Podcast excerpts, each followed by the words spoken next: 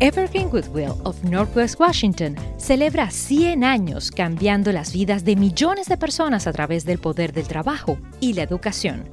El impacto de Evergreen Goodwill en nuestra comunidad es invaluable. Durante estos 100 años existen innumerables historias en las que prepararon y conectaron a los más vulnerables con los lugares de trabajo que los necesitaban, siempre manteniéndose relevante.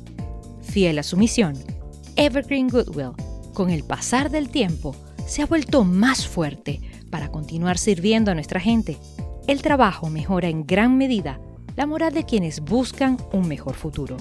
Celebremos este centenario y recuerde que cuando compra o dona a Evergreen Goodwill, apoya su misión de empoderar a las personas, fortalecer a las familias y construir comunidades más fuertes en el episodio de hoy de Power Moment. Lo divertido del caso fue que yo escribía. Casualmente tomaba fotografía porque era un hobby que yo tenía. Pero cuando volví de California y busqué de nuevo trabajo acá en, en la Florida, todos querían fotógrafo. Ya dije, bueno, me tengo que comprar una cámara porque no tenía una cámara digital. Yo no podía sacarme la foto porque no existen, no existían estos selfies y, todas esas cosas. No sirve de nada, tiene que ahora ser tecnológico y tiene que ser influencer ahora. Además vienen los medios sociales, entonces viene, iba a los hospitales a dar charlas sobre que los hispanos donaran sus órganos, porque somos muy reacios a eso.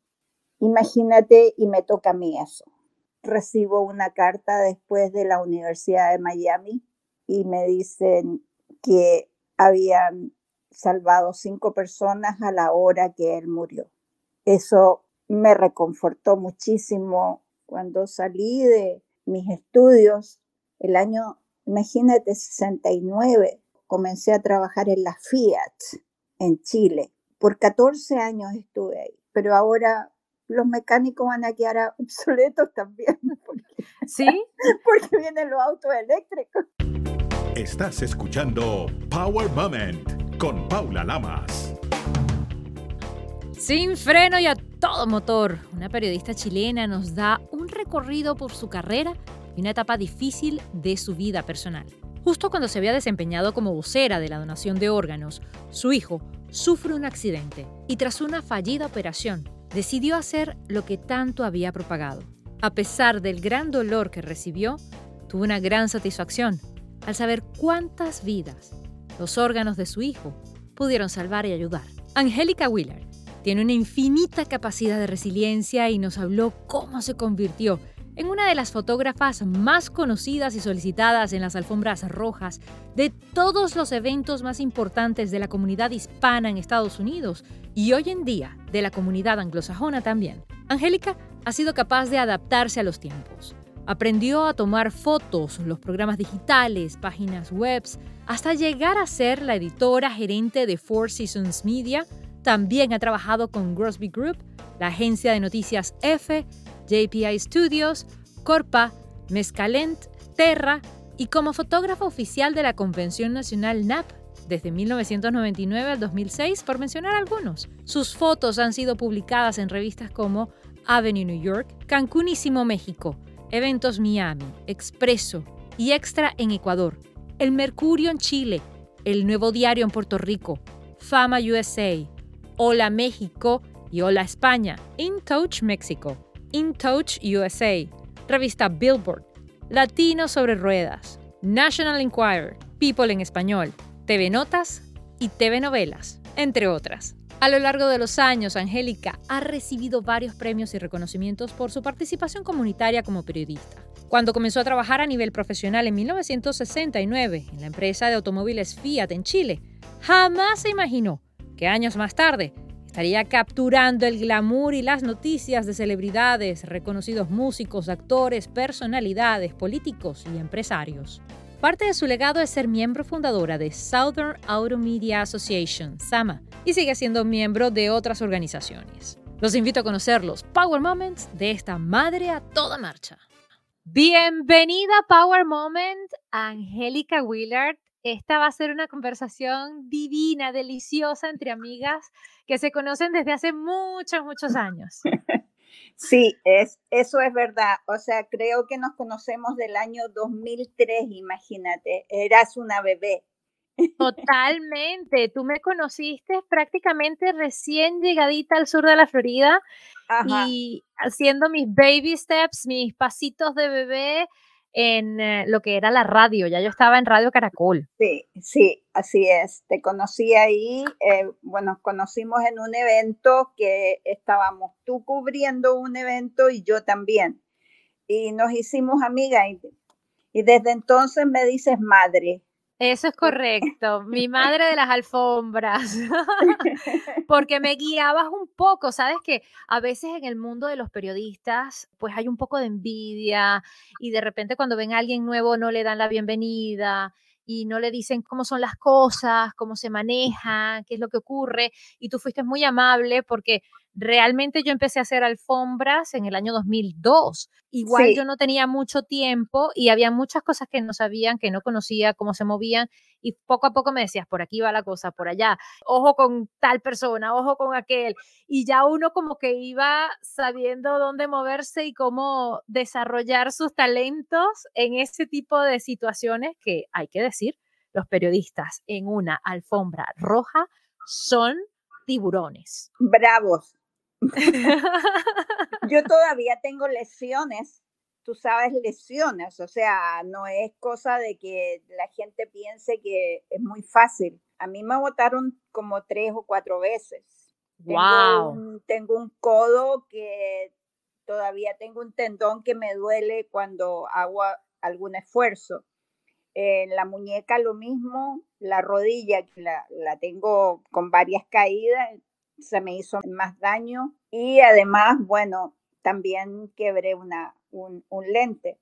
Pero la gente por una foto o una exclusiva realmente era muy bravo. Ahora no, no ha sido tanto, no hay mucho alarde en eso porque existe el celular. En ese entonces no estaba tanto, tanto el celular y cada uno tenía estos iPhone que son maravillosos, que, que, tienen de todo ahora. Y yo venía llegando de California, porque ya estuve cuatro años en California. Me fui de, de Miami a San José de California. ¿Y, por qué haces esa transición de Miami a, San José? Mi, esposo estuvo nombrado en, en una oficina de, del gobierno para hacerse cargo como supervisor de varias áreas y, e instructor en varias secciones de California y tenía que viajar mucho para, para eh, todos lados, entonces yo me puse a trabajar en unas publicaciones hispanas y me fue muy bien, me fue muy, muy bien. ¿Cómo surge tu amor por la fotografía? Bueno, lo divertido del caso fue que yo escribía. Casualmente tomaba fotografía porque era un hobby que yo tenía. Pero cuando volví de California y busqué de nuevo trabajo acá en, en la Florida, todos querían fotógrafos. Entonces hubo unos cursos en la Sociedad Interamericana de Prensa y justo me inscribí, tuve muy buenos profesores muy buenos profesores y además vinieron de Latinoamérica y, con uno de ellos que también era maestro, nos hicimos muy amigos y de hecho, como era escritora, gané el premio entre los alumnos con los me decían que era una tramposa porque yo escribía y tomaba fotos. Entonces hice un artículo y, y, alrededor de eso hice la fotografía.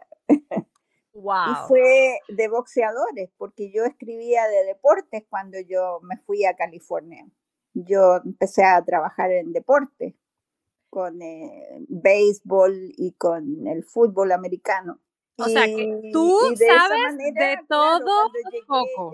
a Miami ya dije, bueno, me tengo que comprar una cámara porque no tenía una cámara digital. Y me puse a trabajar porque era difícil, eran caras, no tenía trabajo, no tenía dinero en ese momento, recién llegada y reinstalándonos, ¿me entiendes? Entonces eran muchos los gastos de traslado de, de ciudad y acomodarse nuevamente en la casa que teníamos. Y entonces eh, me puse a trabajar repartiendo volantes y compré mi cámara cash eso fue lo más lindo y entonces ya eh, pude decir, aquí tengo mi cámara y, me, me, dieron inmediatamente trabajo en la revista Fama, me acuerdo. Y hasta el día de hoy somos amigos con Al Vázquez, que me conoció en un evento de Telemundo y me dice, oye, yo necesito una escritora y además que eres fotógrafa, fabuloso. Magnífico, porque fíjate que desarrollaste un talento que no tenías, continuaste escribiendo de alguna manera y, y, combinaste los dos, que es fantástico, que es maravilloso, poder crecer profesionalmente a pesar de las adversidades. De eso se trata. Y has contado algo muy interesante, porque cuando nosotros nos conocimos en las alfombras, todavía no había salido el iPhone o por lo menos yo no tenía iPhone, yo tenía BlackBerry. yo eran, esos, esos teléfonos que se abrían, ¿te acuerdas? Los flip-flops. Y después venía el BlackBerry. Yo tuve BlackBerry, Crackberry, como le decían.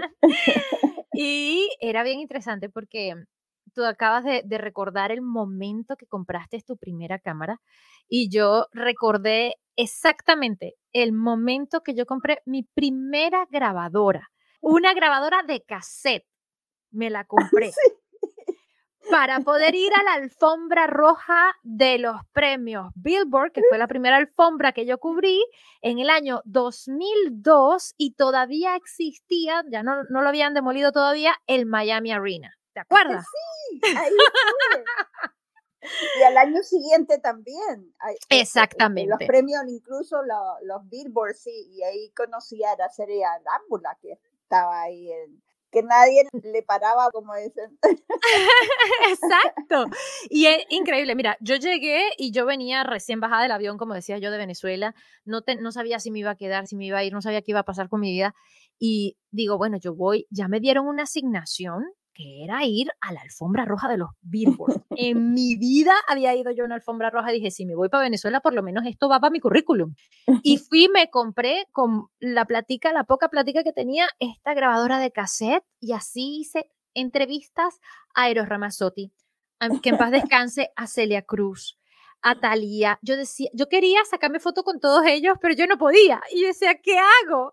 ¿La fan que llevo por dentro o la profesional que llevo por dentro? Y tuvo que ganar la profesional porque si no el día de mañana no tenía nada en la radio. Y eso, ¿alguna vez te ha pasado a ti que tú estás en una alfombra y dices, yo quiero una foto con él?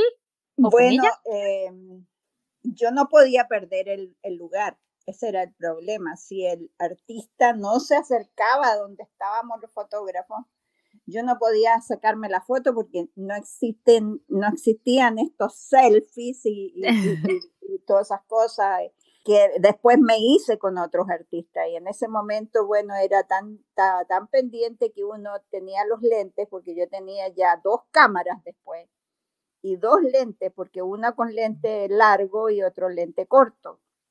Entonces uno era para close-up y el otro cuando se iba.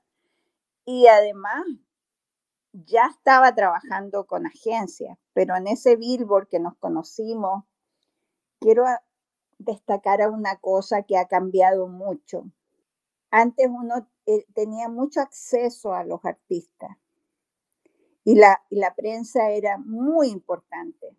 Cada persona tenía eh, eh, conocimiento, los, los representantes de los canales o de las agencias sabían quién era quién. Pero ahora, por ejemplo, uno va a una alfombra y uno dice quién es quién, es quién nosotros decimos, pero este de dónde apareció, ¿me entiendes? Y aparece alguien con un celular chiquitito, dando vuelta y esto, y otro dice, no, yo soy influencer.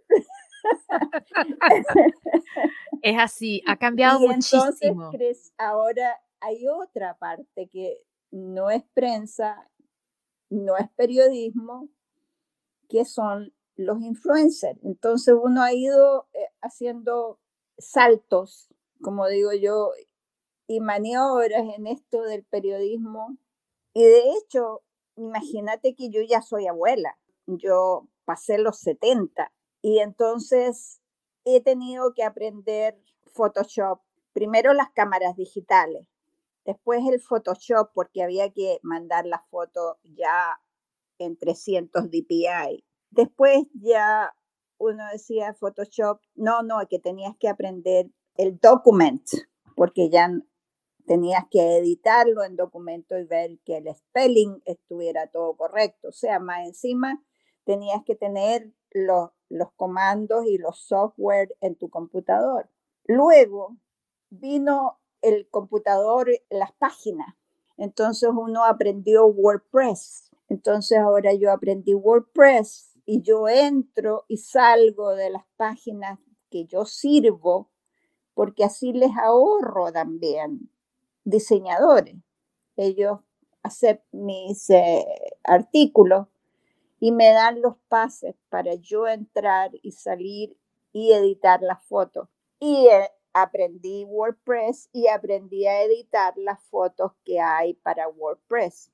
Increíble. Entonces, todas esas cosas, entonces, es difícil. Entonces, Ahí si quieres retomar. dándole vuelta un poco a todo este desarrollo profesional que nos hemos tenido que tastabillar muchas veces y competir con, con eh, gente tecnológica, con, con eh, diseñadores gráficos, con todo eso, y, uno dice, pero si yo estudié periodismo, no sirve. no sirve de nada, tiene que ahora ser tecnológico y tiene que ser influencer. Ahora, Además vienen los medios sociales, entonces viene todo el desarrollo de, Instagram, Snapchat, el TikTok, los Wheels, los posts. Ah, pero que tú usas Facebook, eres muy vieja. Tienes que usar más Instagram. Oh, pero no tienes, tienes 1500 seguidores, no eres nadie. Un profesional no vale por los followers, pero ahora parece que sí. o sea, tampoco vale tu recorrido, que estoy trabajando desde el año 91. Y todo el conocimiento adquirido durante todos estos años, todas las millas recorridas, nadie te las y uno tiene que ir haciendo el esfuerzo y probando quién es cada día. Cada día. Exactamente. Ahora, todos los que tienen un celular son fotógrafos todos los que tienen un celular son periodistas. Ya no es que tienes que estar cinco años en la universidad, ya eso pasó de moda, ya ahora es el que tenga un celular, el que tenga una, cámara, ya lo es. Pero no todo el mundo tiene el conocimiento, no todo el mundo tiene la destreza, no todo el mundo sabe lo de la luz, no todo el mundo sabe cómo hacer ciertas cosas y cómo manejar la herramienta tan poderosa que tienen en sus manos. Sí, lo saben, lo saben, mi amor, porque ahora existe el YouTube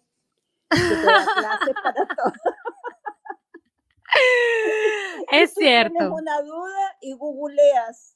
Eso es cierto. El tío Google lo sabe todo. Exacto.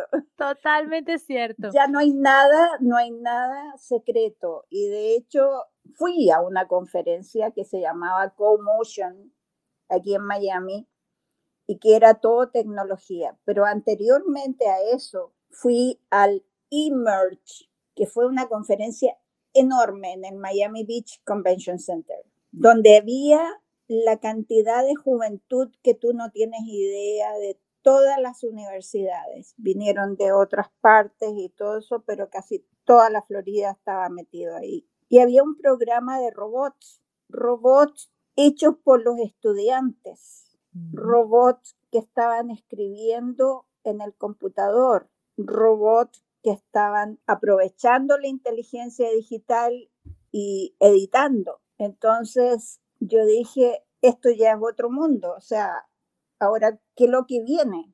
Y eso es una aceleración tremenda. Yo hice hace, poco una entrevista a un artista que no es joven, pero sus hijos están eh, en San Francisco con una empresa de inteligencia digital y él empezó a pintar con inteligencia digital. Entonces ahora va a ser una exposición de arte con inteligencia digital. Impresionante. Cómo las generaciones van evolucionando. Pero quiero hacer una pausa para regresar al pasado por un momento.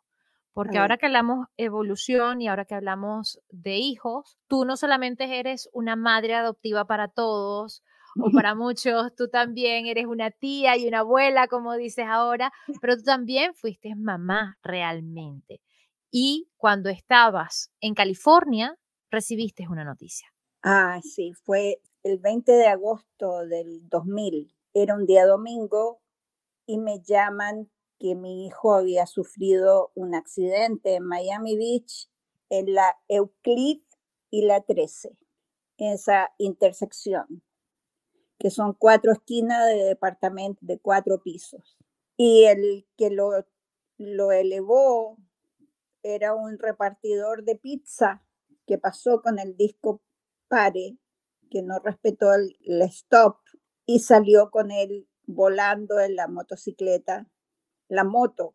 Y él estaba celebrando que justamente esa semana había salido la ley que ya no se usaba el casco en la Florida, lo cual él no llevaba casco. Azotó él la cabeza en el suelo lo llevaron de emergencia al Jackson y cuando me llamaron a mí a California, ya era en la tarde, esto había sido a las 12 del día, teníamos tres horas de diferencia, me localizaron, la muchacha que salía con él y lloraba, lloraba y, me dice no, no ha recuperado el conocimiento y lo van a operar.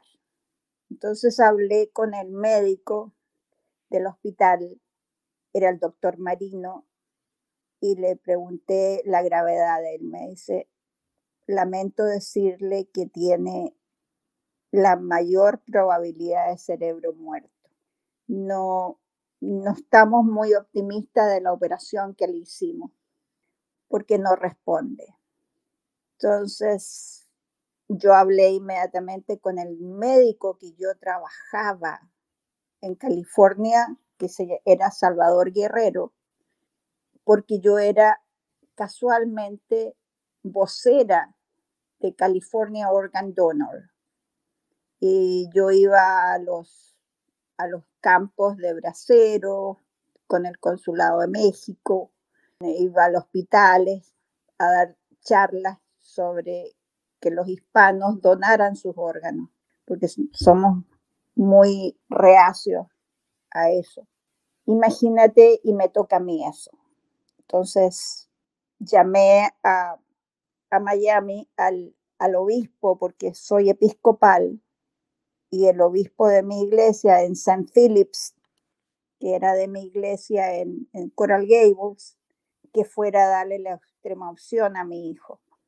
Es una cosa tremenda tener que preocuparse de detalles de esa envergadura a 3.000 millas de distancia por teléfono, con un dolor apretado en el corazón y por el otro lado mi esposo tratando de conseguirse tickets que estaban casi en ese momento a 3.000, 4.000 dólares, estamos hablando del año 2000, era un dineral y entonces cuando hablé con el periódico y el dueño del periódico me dice, vamos a hablar con la línea aérea directamente. Y él llamó a la línea aérea y ellos me llamaron y me dijeron que tenían ticket para mí de beneficio familiar, que le llaman. Hay, hay unos ciertos tickets que, que las empresas de aérea tienen con descuento para casos de emergencia familiar como en el mío, que se murió alguien y que había que llegar al hospital. Por supuesto, no había inmediatamente ni a la mañana siguiente. Ocurrió en la tarde del día lunes. O sea, yo volé directo en la noche y llegué en la madrugada del martes, que estaba ya operado al Jackson Memorial. Fue una cosa tremenda, pero a su vez recibo una carta después de la Universidad de Miami, del Doctor's Hospital, y me dicen, que habían salvado cinco personas a la hora que él murió. Eso me reconfortó muchísimo saber que mi hijo de 23 años, un muchacho sano, buen mozo, seis pies tres, y sus ojos, sus retinas también habían sido donadas y su piel también. Al tiempo después, cuando ocurrió esto del 9-11, supe que su piel, que había ido a un banco de piel en Texas que hay, ese banco de, van desarrollando la piel y ponen para que crezca nuevamente y se, se regenere. Pequeños trozos de tu piel va a irse regenerando. Imagínate un hombre, un muchacho deportivo, sano, tenía una piel, ¿me entiendes?, muy sana. Y eso contribuyó también al 911, a los quemados del 911. Imagínate que es una cosa ambivalente saber, por un lado, sufriendo, llorando cada día, porque aunque van a ser 23 años que murió a los 23 años, no, no deja uno de sufrir. Una madre lleva dentro su hijo de por vida, de por vida. O sea, eso no, no cambia, no cambia porque murió, ¿me entiendes? Pero sí uno se siente, bueno, mi hija que sobrevivió, que era mayor que él, me dio tres nietos varones, una belleza de nietos amorosos, muy inteligentes. Uno de ellos tiene 23 ahora, el otro 20 y el otro 15. Así que de alguna manera Dios me dio el confort de tener más familia, porque somos, éramos muy pocos en mi familia. Era mi única hija y mi único hijo. Pero ¿sabes qué es bonito? Que tu hijo vive, su legado vive en otras personas. Esa misión que vino aquí a dar a este planeta y tu visión como madre, como mujer, como ser humano y como latina. Es importantísimo que hayas dicho, ¿sabes qué? pero sirve todavía. Aunque él no está físicamente, eso que era su cuerpo puede ayudar a otras personas. Y no fuiste egoísta y lo diste, lo diste al mundo. Salvaste otras vidas. Paulita querida, hay una cosa que me, me satisface con mucha razón cuando todo este proceso fue muy rápido, en menos de una semana. Todo fue telefónico. Y cuando al final yo estaba ya en, eh, el crematorio y todas esas cosas, fui a la policía a recibir sus eh, pertenencias antes de volver a San José y me entregan el, la cédula, la, la, licencia de conducir y ahí decía que era donante. Qué bonito. Estaba firmado organ donor. Yo me sentí completamente ah, aliviada de, que había tomado una decisión correcta, que conocía a mi hijo, ¿me entiendes? Claro. Entonces, eh, y lo eh, conoces porque todavía su esencia está, que es lo importante. Está en otras vidas. claro. lamentablemente en esta parte de Miami, aquí no permiten conocer. En California sí uno podía interlazar el donante y el, y el donador, eh, el, receptor y el donante, perdón. Y entonces eh, acá no, acá no, yo nunca supe, solamente me dieron eh, los sexos, pero nunca supe quiénes realmente habían sido los recipientes. Pero sí me sentí llena, ¿me entiendes?, de haber salvado vida. O sea, uno, uno piensa, lo primero que piensa y que yo misma estaba proclamando eso. Yo había sido vocera por dos años ya en California Organ Donor y tocarme a mí personalmente. Fue como una ironía del destino, una prueba de Dios que muy grande, muy grande y que uno no sana completamente, o sea, el dolor siempre está latente, pero pienso que él está viajando. Él era músico, eh, pintaba, tocaba cinco instrumentos, hablaba cuatro idiomas, era un, vivió, yo creo que pensando que se iba a ir. Él tenía una, un cuadro que pintó, un autorretrato, y sus ojos los pintó debajo del mar, en el fondo del mar. Y lo vi después que hicimos las cenizas, que las botamos en el mar. Hicimos esa ceremonia con todos sus amigos que arrendaron ellos una barcaza ahí en Miami Beach y arrojamos sus cenizas al mar. Y después cuando me entregan, su, su, novia me entrega las pertenencias que tenía en el departamento y las pinturas de él, había un retrato que había, que estaban sus ojos adentro del mar. Tú puedes imaginar eso, su rostro en muchas partes y por un lado había una imagen como una virgen, como una cosa alada y era mi madre. Pero eso lo pintó como premonitorio, fue una cosa increíble. Cuando yo vi ese cuadro, yo dije, no puede ser, no puede ser que Rafael vio que se iba. Era a lo mejor un alma adelantada, lo que dicen, vino a cumplir una misión y se fue, pero a quien tocó le llenó el corazón.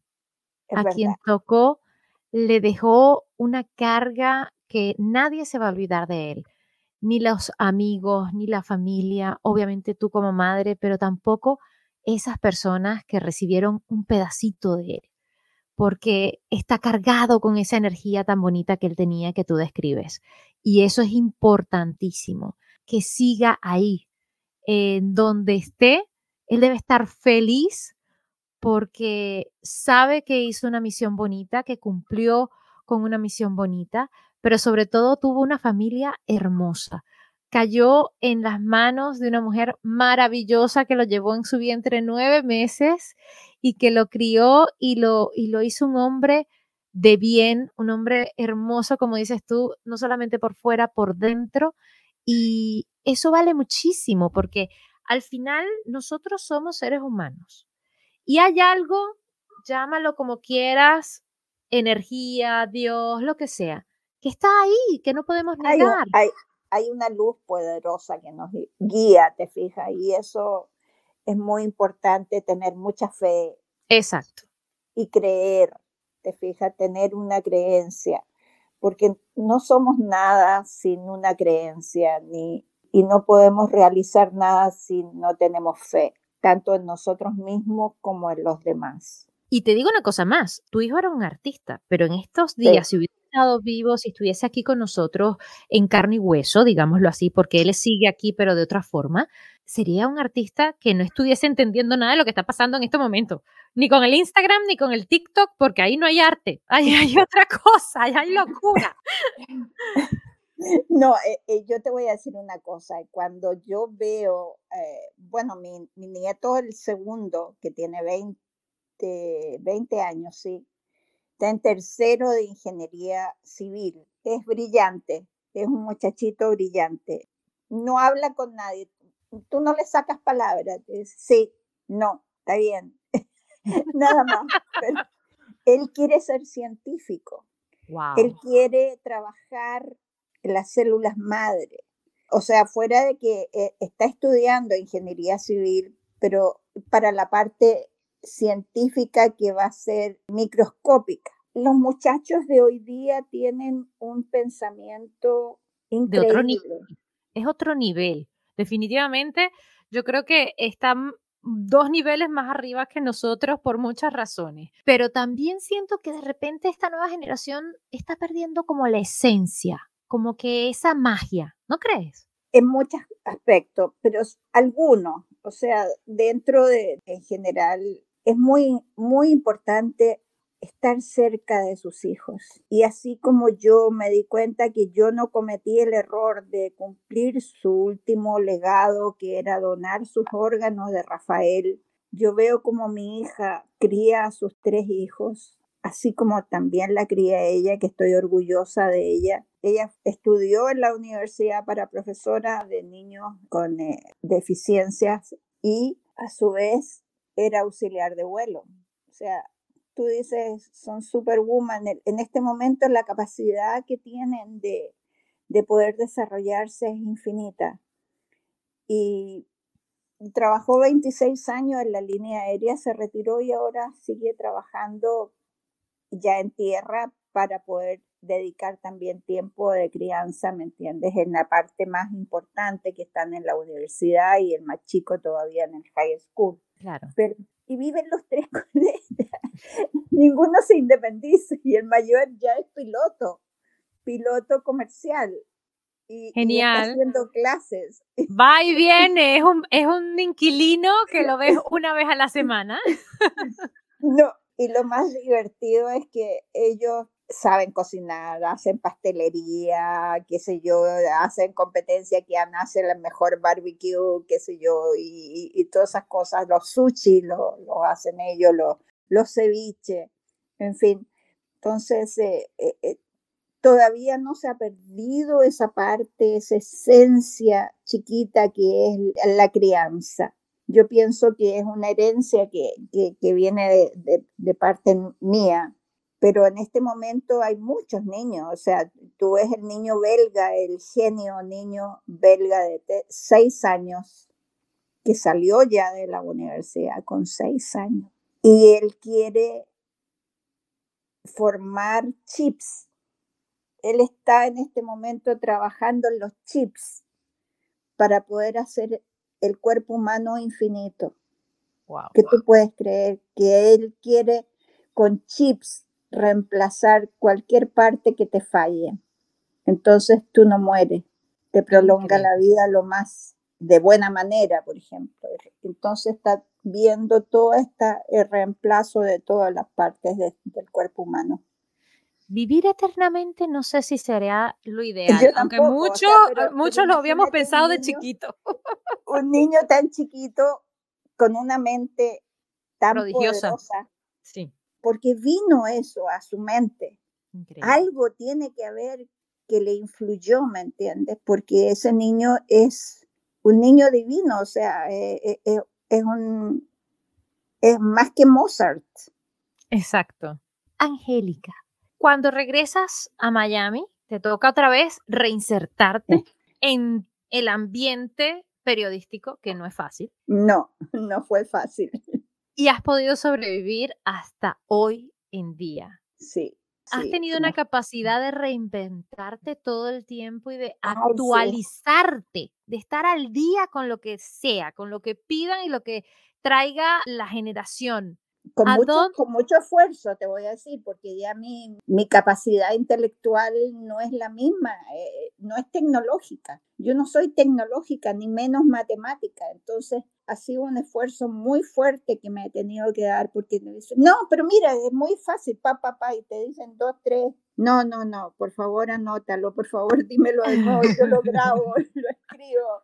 En fin, porque pero si hay algo que resaltar es esa resiliencia que has tenido tú misma ah, para no, no, yo no, sobrepasar el primero de tu hijo que ha sido lo más duro de tu vida, pero también para sobrepasar los obstáculos como mujer, como latina y como profesional, que no son pocos. Hoy por hoy, ¿a dónde está Angélica Wheeler y dónde se ve dentro de cinco años? ¿Cuál es el plan a futuro? Uy, ay, ay. Bueno, ya me queda poco profesionalmente. Yo creo que estoy con, eh, con tiempo prestado profesional. No digo, ojalá que no de vida, pero sí de profesión, porque uno tiene otras ganas de hacer otras cosas y realmente también hay que dejarle eh, espacio a gente como tú, la juventud. ¿Me entiendes? De eso se trata, para eso uno jubila, para eso uno se retira, para poder dejar el, margen de desarrollo para la juventud. He estado de mentora de muchas partes, pero sí quiero dejarles un legado, eh, eh, qué sé yo, de alguna manera aplicando lo antiguo con lo nuevo. Y estoy metida en los carros, porque yo ahí comencé mi vida. Cuando salí de mis estudios, el año, imagínate, 69, comencé a trabajar en la Fiat en Chile. Por 14 años estuve ahí y esa fue mi, gran escuela. y nunca la olvidé porque además era una empresa muy sólida, era una de las segunda o tercera empresa más grande del país en ese momento, con 1.800 trabajadores. Y le debo mucho a todo lo que era los autos. Y ahora yo sigo escribiendo de autos. Lo hago desde el año 99. De alguna manera siempre estuve involucrada y ahora estoy casi 100%. No soy mecánico, pero ahora los mecánicos van a quedar obsoletos también. Porque, ¿Sí? Porque vienen los autos eléctricos. Entonces ahora hay que estudiar electricidad. Tal ¿Te das cual. cuenta?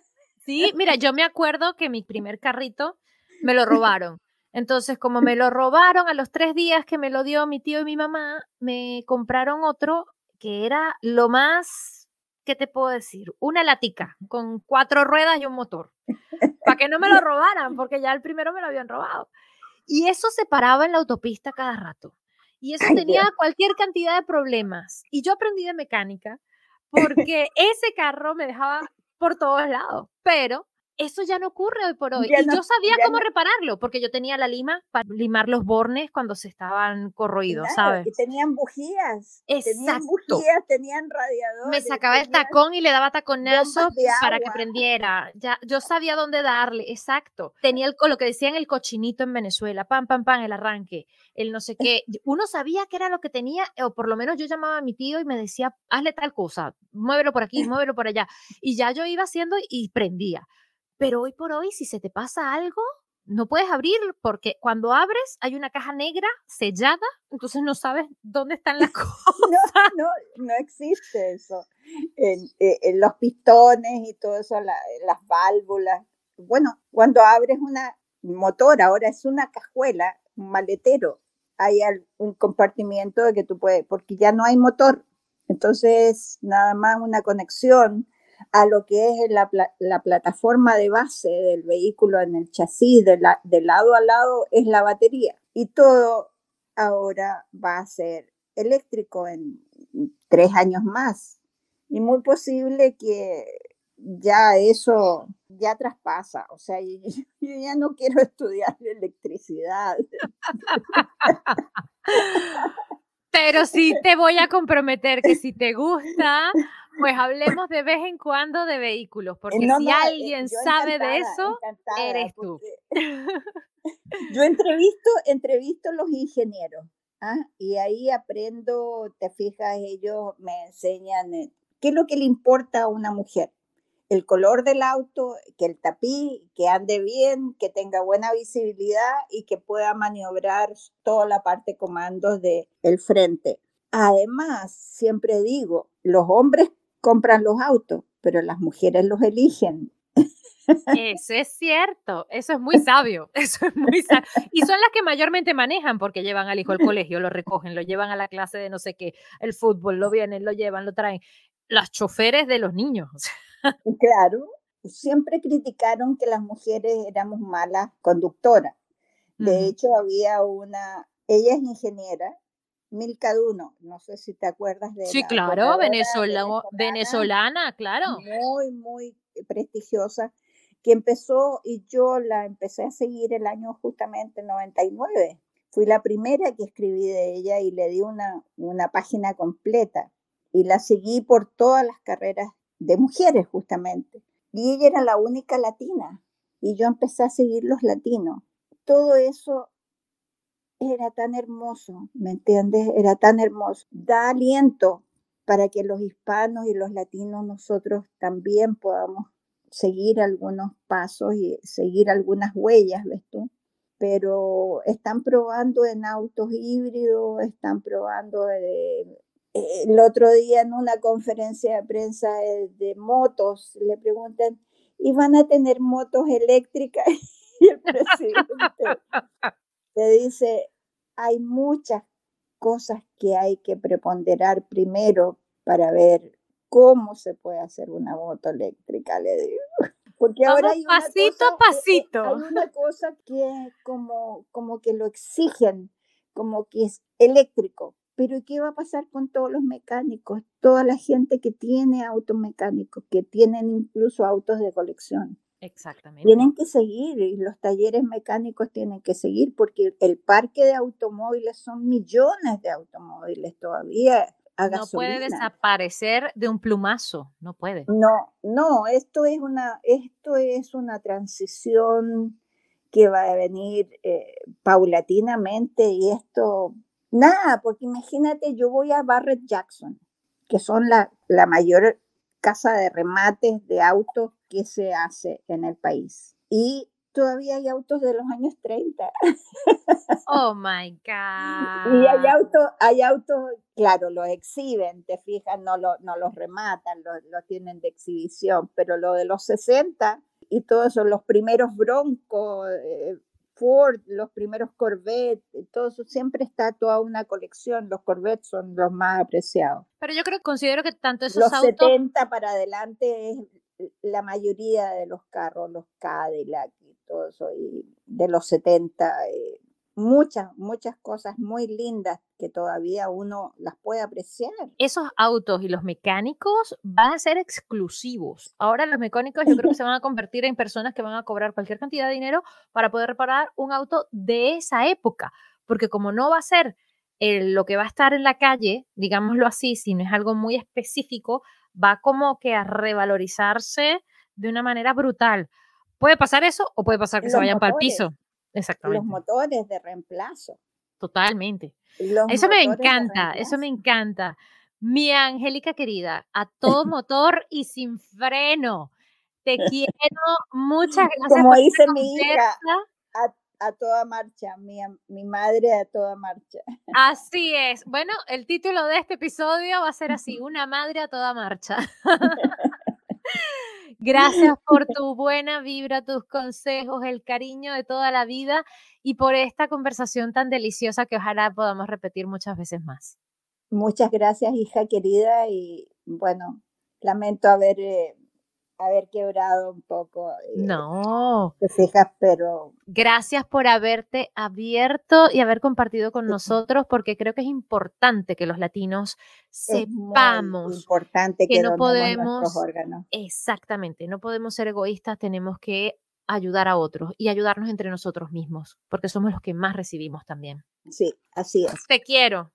Y yo también. Gracias. Recuerda, hacer bien sin mirar a quién. Power Moment cuenta con música original del afamado ingeniero de sonido, productor musical y musicólogo, múltiple ganador de los Grammys americanos, Marcel Fernández. Además, cuenta con la prestigiosa voz del reconocido talento hispano de ESPN en español, Carlos Cataño. Power Moment no se hace responsable por los comentarios emitidos por los invitados. Recuerda seguir a Power Moment en las redes sociales, arroba Power Lamas, en Twitter e Instagram y en Facebook, Power Moment with Paula Lamas. Esta es una producción de GGSI. Evergreen Goodwill of Northwest Washington celebra 100 años cambiando las vidas de millones de personas a través del poder del trabajo y la educación el impacto de Evergreen Goodwill en nuestra comunidad es invaluable. Durante estos 100 años existen innumerables historias en las que prepararon y conectaron a los más vulnerables con los lugares de trabajo que los necesitaban, siempre manteniéndose relevante. Fiel a su misión, Evergreen Goodwill, con el pasar del tiempo, se ha vuelto más fuerte para continuar sirviendo a nuestra gente. El trabajo mejora en gran medida la moral de quienes buscan un mejor futuro. Celebremos este centenario y recuerde que cuando compra o dona a Evergreen Goodwill, apoya su misión de empoderar a las personas, fortalecer a las familias y construir comunidades más fuertes.